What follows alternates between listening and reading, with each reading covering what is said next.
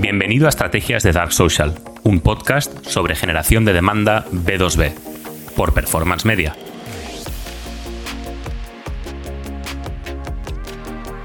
El día a día de una estrategia de generación de demanda y por tanto de táctica de generación de demanda eh, es una de las preguntas que más recibo eh, todas las semanas. Eh, muchas veces en, reuniones y tanto en, LinkedIn como en otros lugares me preguntan mucho en qué consiste el día a día de un marketer que se dedica a generar demanda B2B. Hoy, precisamente por eso, quiero explicar de la forma más resumida posible, em, pero no por ello menos precisa, mm, en qué consiste el día a día de una estratega que haga generación de demanda.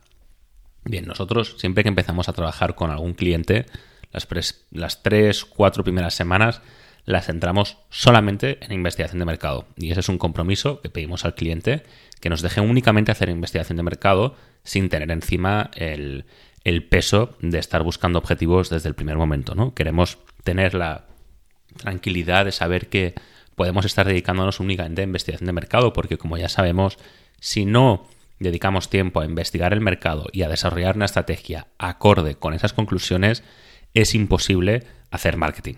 Se gasta muchísimo dinero y por eso la principal pregunta que me voy a hacer durante esas tres primeras semanas es entender cómo toma decisiones el comité de compra de mi público objetivo. Y en muchas ocasiones tenemos que acabar de definir cuál es ese público objetivo. Muchas veces nos encontramos con clientes que atacan a mercados demasiado grandes, pensando que si hacen el mercado menos pequeño mediante segmentación, que van a hacer que el potencial de crecimiento sea menor. Y en mi experiencia aprovecho para decir que es justo al revés.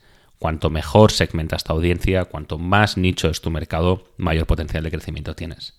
Pero bueno, dicho esto, em, nos dedicamos a hacer investigación de mercado y a desarrollar toda la estrategia. En vez de gastar dinero haciendo A-B testing, nos dedicamos a entender cómo funciona, cómo toma decisiones nuestro comité de compra.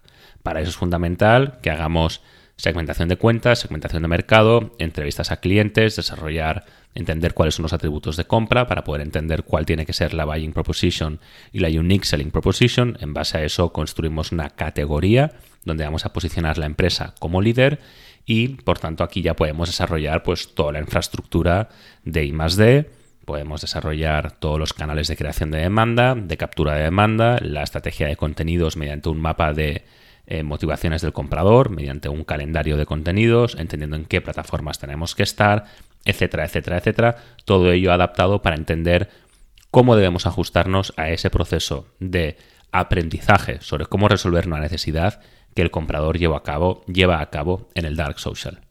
Una vez tenemos estas conclusiones de investigación de mercado y podemos desarrollar una estrategia, como acabo de explicar, desarrollamos la infraestructura de la estrategia, es decir, una metodología lo más científica posible a través de la cual no solamente podamos hacer una especie de project management, de gestión del proyecto de cada programa de revenue, de cada fuente de generación de leads, dicho en terminología antigua, para poder medir en qué estado, en qué fase del desarrollo nos encontramos y poder medir de forma acorde, como explicaba precisamente en un episodio que es Revenue RD, para crear demanda, algo así. Eh, lógicamente, si estoy en una fase donde lo que busco es intentar entender, por ejemplo, cómo replicar los procesos que me han ayudado a encontrar señales positivas dentro de un programa de generación de demanda, mi objetivo, por tanto, no va a ser escalar, sino replicar la metodología. Otra fase puede ser la fase de escalar, donde ahí sí que me va a preocupar mucho, como por ejemplo una estrategia donde intento escalar esos procesos, no replicarlos, sino escalarlos, puede estar afectando al coste de adquisición por cliente o cuando busco integrar todo un programa de revenue dentro de la organización, ver qué es lo que pasa cuando en vez de un BDR, por ejemplo, se encarga de gestionar todas las nuevas oportunidades que se generan, qué es lo que pasa cuando se encarga todo el equipo de BDRs. ¿no? Los objetivos van a ser distintos en función de la fase en la que nos encontremos. Por eso es muy importante, sobre todo en la gestión de la relación que tenemos con los C-Level, dar a entender de forma muy clara, muy transparente en qué fase nos encontramos. Eso nos va a ayudar muchísimo a entender cómo es cómo, cómo, eh, cómo implementar nuevos programas de revenue. Entonces, como digo, una vez hemos finalizado la etapa de Market Research, siempre va a haber una primera etapa donde estamos implementando todo lo que hay que hacer. Eh, hablo de, eh, desde el punto de vista de infraestructura Y desde el punto de vista más táctico, durante las primeras semanas, pues vamos a estar haciendo em, integraciones necesarias, desde optimización de perfiles de LinkedIn, eh, intro y outros de episodios de un podcast, eh, definir cómo tienen que ser los contenidos, cómo tienen que ser las visuales de los contenidos, em, cuál va a ser el mapa de contenidos para las primeras semanas, dónde vamos a distribuir, crear las cuentas de software necesarias, etcétera, etcétera, etcétera. Esto, este proceso puede durar una, máximo dos semanas desde que finaliza la etapa de investigación de mercado. Es natural. Entonces, a nivel de infraestructura y táctica de puesta en marcha, esta fase de Revenue R&D va a ser muy importante finalizado el Market Research. Una vez tenemos estas dos patas creadas, nos vamos ya a dedicar en el día a día, y esto es el día a día de una estrategia de generación de demanda, en, yo diría que, cinco pilares importantes. Uno es planificar contenidos y producirlos. Em, o sea, uno es planificar contenidos, el segundo es producirlos, el tercero sería distribuirlos, el cuarto medirlos y el quinto, algo que cada día hacemos más, que es eh, Account Based Marketing, ABM.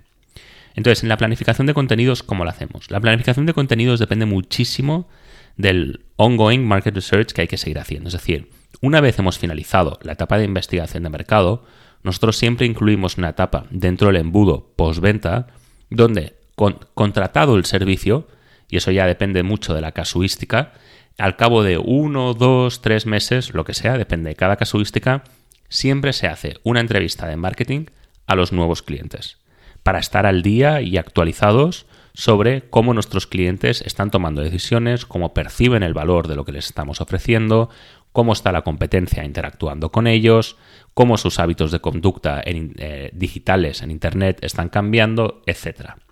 Luego, además, como primera fuente de investigación de mercado, vamos a estar investigando la comunidad tanto a nivel macro como micro. Es decir, tenemos que a través de comentarios, a través de estudio al alcance de las publicaciones en función de la etapa del embudo en que se encuentran, intentar entender em, qué es lo que funciona, lo que preocupa a la audiencia y qué no, como a nivel micro cuando sepamos cuál es nuestro perfil de cliente ideal, que es una de las cosas que desarrollamos en investigación de mercado, tenemos que estar constantemente midiendo si esas publicaciones, están, esos contenidos están llegando a nuestro perfil de cliente ideal y de forma activa investigar con qué tipo de contenidos mi perfil de cliente ideal está interactuando para que esa etapa de investigación de mercado sea ongoing. ongoing. Además, vamos a seguir investigando en foros, en comunidades, etc.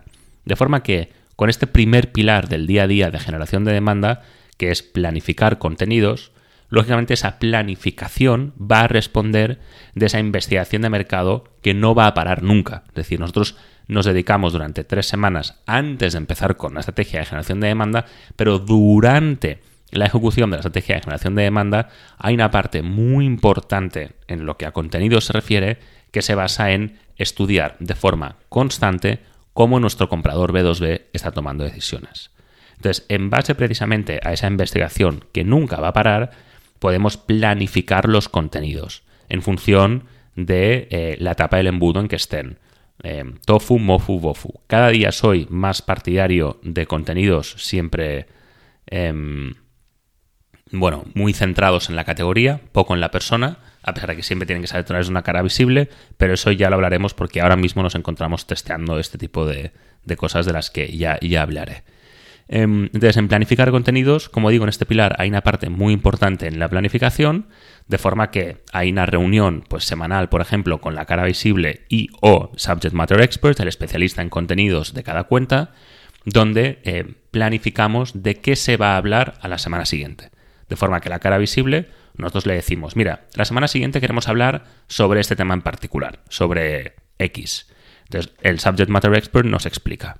Entonces, a partir de ahí, el marketer lo que tiene que hacer es eh, decidir cómo le vamos a dar forma a estos contenidos. Publicaciones en LinkedIn, un episodio en podcast, un vídeo en YouTube, eh, una interacción en una comunidad, lo que sea. De forma que si, por ejemplo, lo que queremos hacer es un episodio o un podcast, desde marketing tenemos que realizar un guion para que con la cara visible podamos producir ese podcast. Luego entramos ya dentro de la eh, producción y edición de contenidos, hemos entrado ya en el segundo pilar, en la edición de esos contenidos, donde lo que tenemos que hacer es, una vez tengamos ese contenido, tenemos que darle la forma adecuada según la plataforma donde vayamos a distribuirlo. Eso significa que si, por ejemplo, es una publicación en LinkedIn y el Subject Matter Expert nos ha explicado X, ahí vamos a necesitar un copywriter que le dé forma a ese contenido para que sea fácil de consumir. ¿no? Ya sabemos que en LinkedIn muchas veces se lee en diagonal, pues tenemos que adaptar ese contenido para que llame la atención de nuestro público objetivo y sean capaces de leerlo. Es decir, además de importarme muchísimo la calidad del contenido y de ahí que tengamos un especialista en contenido que siempre va a pertenecer a la empresa desde donde se produce ese contenido, desde donde se distribuye el contenido, como se quiera ver, necesitamos también darle forma para que sea fácil de consumir. No es lo mismo, por ejemplo, una publicación en LinkedIn que un podcast. Entonces, en este segundo pilar, donde hablamos de producción de contenido, no nos debemos olvidar de la edición de contenido. Ambos dos elementos claves para que una estrategia de contenidos funcione. En tercer lugar, tenemos la distribución de ese contenido. Es muy importante porque aquí, si hacemos distribución orgánica, realmente hay que atender a eh, horarios, días de publicación, según la plataforma. No es lo mismo YouTube, por ejemplo, que a lo mejor con una publicación a la semana tiene suficiente, que LinkedIn, que la verdad es que lo que hemos descubierto es que si publicas de lunes a viernes el algoritmo te recompensa, que TikTok, que te recompensa tres veces al día, ¿no? Entonces hay que tener mucho cuidado en la parte de distribución orgánica, hay que tener un especialista que sepa cómo se distribuye. Igual que hay que tener un especialista en la edición, un especialista en la producción o un especialista en decidir de qué se va a hablar. Porque son campos que los puede hacer una sola persona, pero si quieres dominarlos, vas a necesitar un experto en cada una de estas áreas. Entonces, en la parte de distribución, la parte orgánica puede costar menos dominar, pero si se quiere escalar la estrategia, aquí se necesita un paid media buyer. Va a ser una persona que va a aplicar estrategias de paid media buying para poder escalar estas estrategias, siempre por el lado del embudo que sea creación de demanda, no captura. Recordemos que en generación de demanda lo que buscamos es escalar audiencias desde el momento en que identifican la necesidad no cuando la decisión ya está tomada y acuden a Google. Entonces, en este tercer pilar del día a día de una estrategia de generación de demanda, necesitamos sin, lugar a dudas un experto en paid media buying. Igual que en producción necesitamos eh, un copywriter, por ejemplo, para contenidos escritos, o en planificación de contenidos necesitamos un especialista en investigación de mercado y estrategia de contenidos. En último, perdón, no, en cuarto lugar, el cuarto pilar sería la medición de cómo estas estrategias están impactando a nuestras audiencias. Y aquí haremos, como siempre, medición cuantitativa y cualitativa. Cuantitativa, pues para ver, por ejemplo, el alcance que tiene una publicación. No es lo mismo una publicación que alcance a 300 personas que una publicación que alcance a 300.000, por ejemplo. Como cualitativa. Em, a mí me da igual que una publicación, de hecho, tenga 300.000 eh, impresiones si esa publicación no está llegando a mi público objetivo. De forma que una de las labores más importantes que llevará a cabo el estratega de este tipo de estrategias de marketing, lo que yo llamo el arquitecto, será medir que estos contenidos estén llegando a las personas adecuadas, que esté llegando a nuestro perfil de cliente ideal. Si estamos desarrollando una estrategia enfocada a un segmento en particular, donde dentro del comité de compra queremos atacar directamente al champion, a quien va a promover la decisión dentro de la empresa de nuestro cliente, entonces lo que queremos es asegurarnos que esta publicación está siendo consumida por este tipo de público. Si en vez de eso el público que está consumiendo la, publicación es totalmente genérico, para mí ese contenido, esa táctica, no habrá tenido ningún tipo de valor, ningún tipo de impacto sobre la estrategia. Entonces es muy importante hacer un análisis constante a nivel cualitativo de que mi estrategia tenga calidad en este sentido.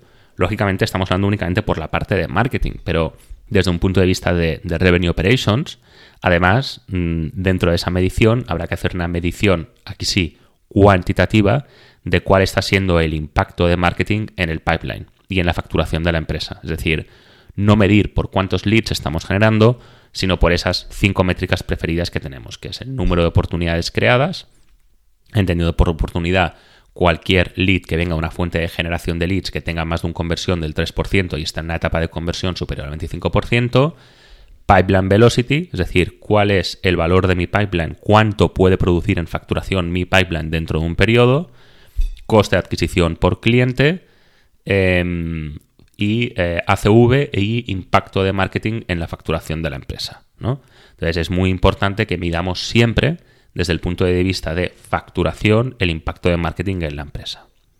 Y por último, el quinto pilar que conforma el día a día de una estrategia de generación de demanda es account-based marketing. Cuando en Market Research hemos definido cuál es nuestro perfil de cliente ideal, de ahí tenemos que sacar un listado de empresas con las que nos gustaría trabajar y asegurar que nuestra estrategia de generación de demanda está llegando a esas empresas y estar atentos para que en el momento en que esas empresas muestren cualquier grado de intencionalidad de compra, nosotros poder hablar con ellos y asegurar que no perdemos el contacto y que entran dentro de nuestra estrategia de generación de demanda. Entonces, como puedes ver, una estrategia de generación de demanda es una estrategia muy enfocada a que el comprador, sencillamente, dentro de su proceso de identificar necesidad y aprender a resolverla, entre dentro de nuestra estrategia. Porque ahí, si hemos hecho bien los deberes, habremos creado una categoría donde somos líderes, de forma que cuando ese comprador esté listo para tomar una decisión de compra, nosotros nos hayamos posicionado dentro de su cabeza como líderes, estemos en su top of mind, de forma que acuda a nosotros. Y ahí está la rentabilidad de una estrategia de generación de demanda. Que marketing genera oportunidades al por mayor y que no lo tenga que hacer ventas con lo caro y costoso que es eso. Entonces, volviendo a el día a día de una estratega de generación de demanda, diría que una vez hemos creado en una fase cero, por así decirlo, la investigación de mercado y tenemos una infraestructura de Revenue R&D, el día a día de un marketer se va a basar en planificar contenidos, producir y, editar esos contenidos junto con, en la parte eh, de producción, el Subject Matter Expert, distribuir esos contenidos en las plataformas de forma nativa que hayamos decidido en sede Market Research y que sigamos decidiendo a lo largo de todo el Market Research que se haga a lo largo de la ejecución de la estrategia medición, tanto cuantitativa como cualitativa, de la parte de marketing y de la parte de revenue y account-based marketing. Es un trabajo que a lo largo del día, todos los días, da muchísimo trabajo porque solamente en investigación podrías tener una persona full time. ¿Cuáles son las personas que deben conformar el día a día de una estrategia de generación de demanda? Pues, como has podido ver, cada una de estas áreas requieren de un experto. Yo lo que recomiendo siempre, y nosotros lo que ofrecemos siempre por defecto, es un arquitecto, que es el estratega que hace la investigación de mercado, ejecuta la estrategia y mide los resultados de la estrategia, un editor de contenidos para poder dar la forma necesaria para que estos contenidos se acaben consumiendo, me da igual si es en texto, si es en voz, como un podcast o si es en vídeo, un paid media buyer para distribuir los contenidos de forma nativa en cada plataforma y por último, pero no más importante, la cara visible o subject matter expert, el especialista en contenidos que sea capaz de em, darnos o de aportar ese valor que nuestro comprador B2B está buscando. Muy importante, que tengamos, que tengamos un especialista, que siempre recomendamos, recomendamos que pertenezca a la empresa que lleva a cabo la estrategia, no significa que ese especialista tenga que hacer nada de marketing. O sea, aquí el arquitecto lo que hace es, todas las semanas tiene una reunión con él donde le dice, mira, Ahora lo que me interesa es que hablemos de ese tema en particular y no olvides que lo vamos a hacer desde nuestro punto de vista único, ¿vale? En el que, por ejemplo, nuestro punto de vista único, bueno, será X el que nos ayuda a definir una categoría para ser líderes. Pero sí que si estamos hablando de construir, no sé, un puente, necesitamos alguien, un ingeniero que nos explique cómo construir un puente. Y ese es el subject matter expert, que es esa cuarta persona tan importante en el día a día de una estrategia de generación de demanda. Así que en una etapa cero, market research, infraestructura y en una etapa de ongoing, de día a día, planificar contenidos en cuanto a creación y distribución, producción y edición, distribución, medición y ABM. Gracias por haber estado conmigo un episodio más en Estrategias de Dark Social. Si quieres estar al día sobre lo último en estrategias de generación de demanda B2B para SaaS, por favor, dale al botón de suscribirse y así no te perderás ni un solo episodio nuevo. Muchísimas gracias.